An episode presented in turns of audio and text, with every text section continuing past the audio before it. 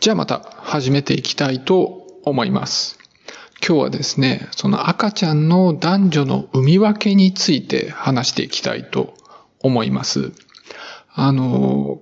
こう人にまあよるわけなんですけれども、こう赤ちゃんは男の子がいい、女の子がいいってまあそういうふうに思う人もいるわけなんですね。まあ例えばこう後取りとしてどうしても男の子がいいとか、あの、最初の二人の子供は男の子だったから次は絶対女の子がいいとか、まあそういうのがあるわけなんです。で、あの、調べてみるとですね、こう、産み分けはできるよっていうように言っているクリニックが、まあ、結構あるんですね。そのちゃんとこう免許のある産婦人科医のやってるようなクリニックでも、まあそういうふうに産み分けができるって言って、こういうやり方をすればいいっていうようなのを、あの、紹介してるところがあるんです。で、こういう治療をやってますみたいなやつですね。で、その中にはですね、まあ8割、9割の確率でちゃんと産み分けができるっていうふうに歌ってるところがあるわけなんです。で、それを見てみるとですね、まあちょっとしたこう薬を飲むとかですね、あるいはそのセックスをするときになんかちょっとした薬物を使ったりとか、あとはやり方を少し変えてみるとか、まあそういうやり方で8割、9割の産み分けができるって言ってるようなところがあるわけなんです。でもちょっと調べてみるとですね、そのちゃんと産み分けができるっていう、そういう、まあ簡単にできるようなものはないというふうに今のところなってるみたいで、まあそういうふうに紹介されているものっていうのはあんまり信頼のできるものではないというのが、えっ、ー、と、現状なんです。あの、ちゃんとしたこう、産み分けの技術っていうのもあるんですね。まあかなり大掛かりなものになるんです。例えばですね、牛では、あの、そういう産み分けをやってるんですね。あの、牛乳を取るための牛ってメスじゃないといけないわけなんで、牛ではまあメスだけが欲しいわけなんです。で、それを産み分けするっていう技術があるんですね。で、そこではあの精子の選別っていうのをやるんです。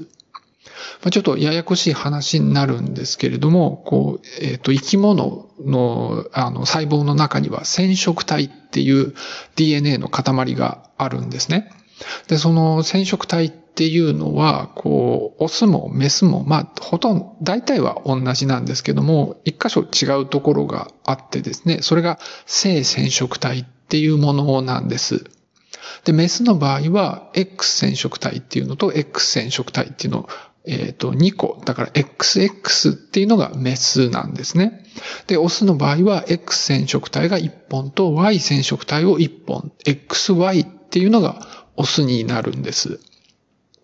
で、それが、まあ、どうやって決まるかなんですけれども、それを決めてるのが、えっ、ー、と、精子の中にある染色体なんですね。で、精子が X 染色体を持っていれば、あの、メスの卵子と受精した時に XX の個体ができて、まあ、メスが生まれるっていう風になって、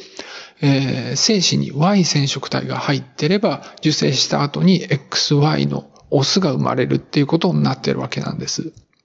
で、この X を持っている精子と Y を持っている精子なんですけれども、まあ、トータルの DNA がちょっと違うわけなんですね。で、その X 染色体と Y 染色体を比べてみると、Y 染色体の方がだいぶ小さいんです。だから、その X を持ってる精子と Y を持ってる精子を比べると DNA の量が違うんで、それを使って、こう精子を分けてやるっていう技術があるんです。で、それを使って牛では産み分けをしてるっていうところなんですね。で、一応同じことがですね、人の精子でもできるっていうことになっていて、で、それをやる技術もまあ一応あるみたいなんです。ただ日本の普通のクリニックでそういうのをやってるところっていうのは、まあほぼないっていうのが現状です。で、それからもう一つですね、確実に産み分けをする方法があって、それは着床前診断なんですね。えっ、ー、と、体外受精で、こう、受精卵作って肺を作るんですけれども、そこから少しだけ細胞を取って、で、それが、その、それ、その子供が、えっ、ー、と、男の子なのか女の子なのかを決めて、で、その後で着床させるっていう、まあ、やり方があるんです。でもそれってまあ体外受精もするし、かなり大掛かりなやり方で、で、コストもすごいかかるんです。あとは、あの、倫理的な問題もまああるんで、まあそんなにやってるところはないっていうところなんです。で、あと、まあ、それ以外の方法だとですね、もう妊娠して、こう、胎児が、まあ、あの、ある程度育ってしまった後にですね、その性別を診断して、その後中絶するかどうかを決めるっていうやり方があって、まあ、それも、あの、かなり倫理的に問題のあるやり方になるし、まあ、そ、そんなことしてる人はほとんどいないはずです。とまあそんな風にですね、現状あんまりちゃんと産み分けをする技術っっていうのが、まあ普通にはないわけなんですけれども、あの、ちょっと本を読んでてですね、こう人間のこう、能力として産み分けをする能力がもともと備わってるっていう話があったんですよ。えっ、ー、と、これ前にも紹介した、えっ、ー、と、ベイカーっていう人の生死戦争っていう本からです。で、このちょっと産み分けに関して説明する前に、まあそもそもオスとメスでは生殖の戦略が違っているっていうところから、まあちょっと話していきたいと思います。そのオスっていうのは妊娠をしないので、まあ理屈の上ではたくさんの子供を残すことができるわけなんですね。えっと、一匹のメスとだけ子供を持たないで、まあたくさんのえっ、ー、と、メスとも子供を持つってことが、まあ、可能なわけなんで、えっ、ー、と、一匹のオスから、まあ、すごくたくさんの、えー、子供を残すってことがあり得るわけです。ただそれをするためにはですね、メスから選んでもらう必要があるわけですね。メスに受け入れられるようなオスでないといけないというわけなんです。で、そういう受け入れられるオスであれば、まあ、たくさんの子供を残すことができるんだけれども、受け入れられなければ、えっ、ー、と、一匹も、えー、子供を残すことができないということにもなり得るわけなんですね。だから、オスっていうのはハイリスク、ハイリターンなわけです。だから親から見れば、オスを産むっていうことは、こう孫を得るためにはハイリスク、ハイリターンになるわけなんです。で、その選んで、メスから選んでもらわなきゃいけないんだけれども、メスから選ばれるオスっていうのは、まあそもそもこう遺伝的に優れてるっていうのもあるんですけれども、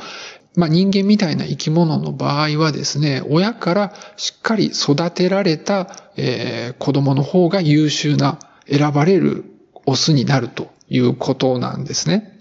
だからあんまり栄養条件の悪い状態で育つと、まあ、そんな優秀なオスにならないわけです。で、それに対してですね、メスの場合は、えっ、ー、と、自分が妊娠しないといけないので、そんなにたくさんの子供を残すことはできないわけなんです。でも逆にですね、オスの方っていうのはメスをそんなに選ばないですから、あんまり優秀じゃないメスでも、えっと、それなりに少しは子供が残せるっていう状態なわけです。だからその親から見ればメスを産むっていうことは、孫を産むことに関しては、まあ、ローリスクになるわけですね。えっと、すごくたくさん産める可能性は低いんだけど、全く産めない可能性も低いっていう、まあ、安全なチョイスになるわけです。で、特に、まあ、あの、いい子育て、こう、栄養たっぷりみたいな子育てができないような条件でも、まあ、子供を残すことができるので、そういう状態の時は、メスを産んだ方が得っていうことになるわけですね。で、実際にですね、まあ、そういうふうに、こう、生活環境があんまり良くなくて、いい子育てができない条件の時は、